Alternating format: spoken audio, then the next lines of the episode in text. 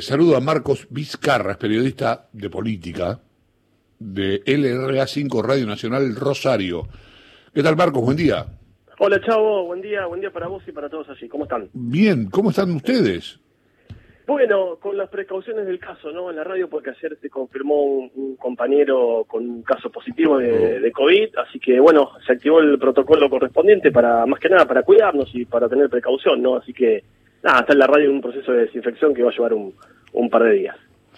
Bien, eh, ¿qué, qué cosa. ¿Cómo, ¿Cómo está la ciudad con respecto al COVID?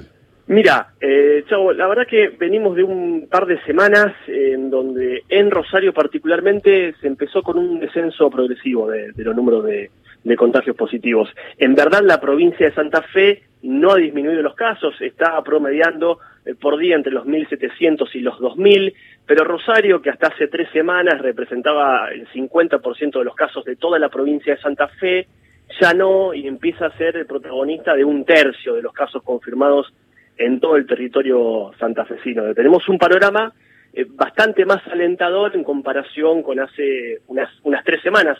De hecho, en Rosario el fin de semana tuvo algunas flexibilizaciones, se habilitó la actividad náutica, hay que decir que la actividad comercial, productiva y económica está casi casi en funcionamiento a pleno, a ver, salvo en las clases presenciales que no han regresado eh, y no hay fecha cierta de cuándo pueden llegar a volver. La actividad nocturna en lo que concierne a, discos, no discotecas y demás no ha regresado, las canchas de fútbol 5 tampoco, pero el resto de la vida económica y productiva de la ciudad está, está en movimiento, está en marcha, por supuesto con limitaciones de horarios, con protocolos y demás, pero está funcionando al fin. Bien, bueno, menos mal. Eh, sí, sí. menos mal.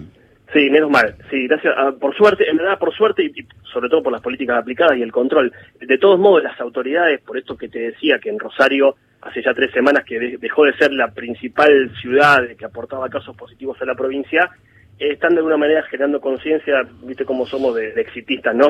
Eh, que esto no ha terminado, es decir, que no hay que relajar controles, que hay que seguir con el distanciamiento, con el tapaboca, respetando los protocolos, eh, porque estamos lejos de haber, de haber pasado la pandemia.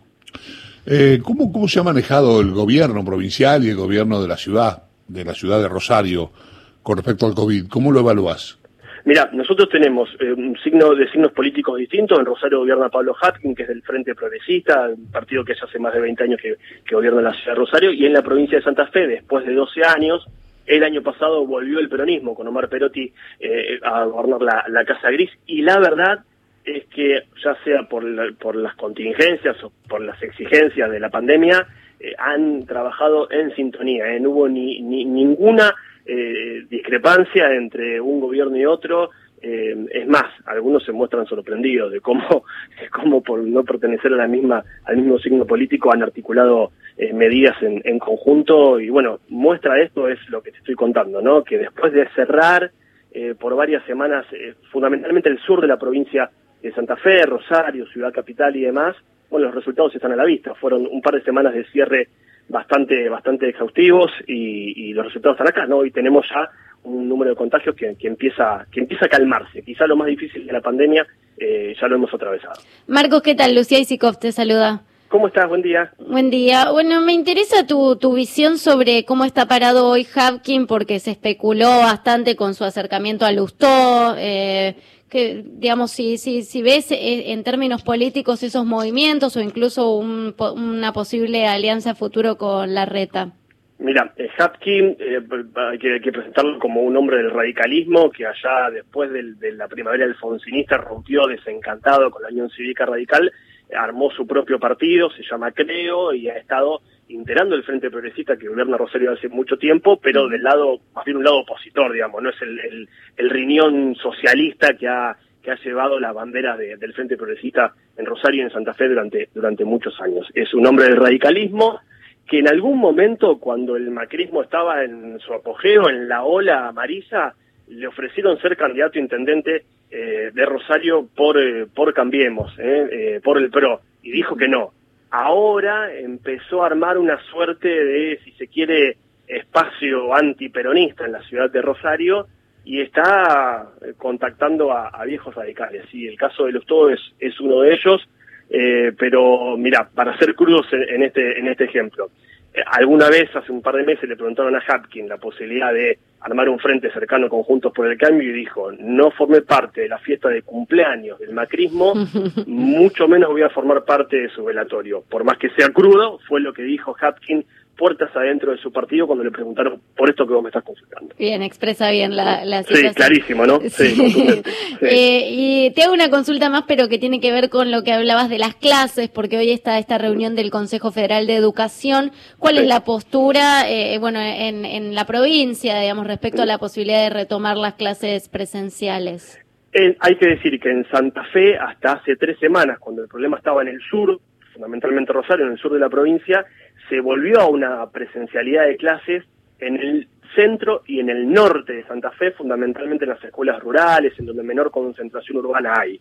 Pero ahora, con el corrimiento del virus, ya no el epicentro en Rosario, en el sur de la Bota, sino hacia el centro y el norte de la provincia, están alertas con la posibilidad de retroceder. La ministra de, Educación de la provincia de Santa Fe, en la última reunión federal que hubo de educación, dijo, están dadas las condiciones para que quizá el ciclo lectivo arranque eh, en, abril y ya no en marzo, pero bueno, todo dependerá de cómo se cómo avanza la pandemia, que ustedes saben muy bien que esta foto es diaria, ¿no? Es, hora por hora. Bueno, mañana vamos a estar de nuevo llamándote, molestándote. Este, como dice Fito Rosario, siempre estuvo cerca. Sí, pensé que me iba a preguntar algo del de Central, chavo. no, no sé, a ver, este, Newell perdió para Central, Newell perdió y Central ganó, pero viste esto, esto cambia, este, cambia. Central jugó el lunes. sí, para, sí, pero vos me vas a llamar el lunes, yo soy de Central, Central juega con River y voy a estar no tan contento como hoy, viste, que, que, ganamos el primer partido. pero bueno, está bien, pero está tranquilo ahí, este, es un amigo y además es un tipo de la casa, ¿no? Sí. Sí. Bueno, pero entonces tenemos que hablar de Central, no de Newell's. no hay problema, podemos hablar de nuevo, Te mando un abrazo grande. Otro para ustedes, gracias. Eh, Marco Vizcarra, eh, periodista de política de LRA5, Radio Nacional Rosario.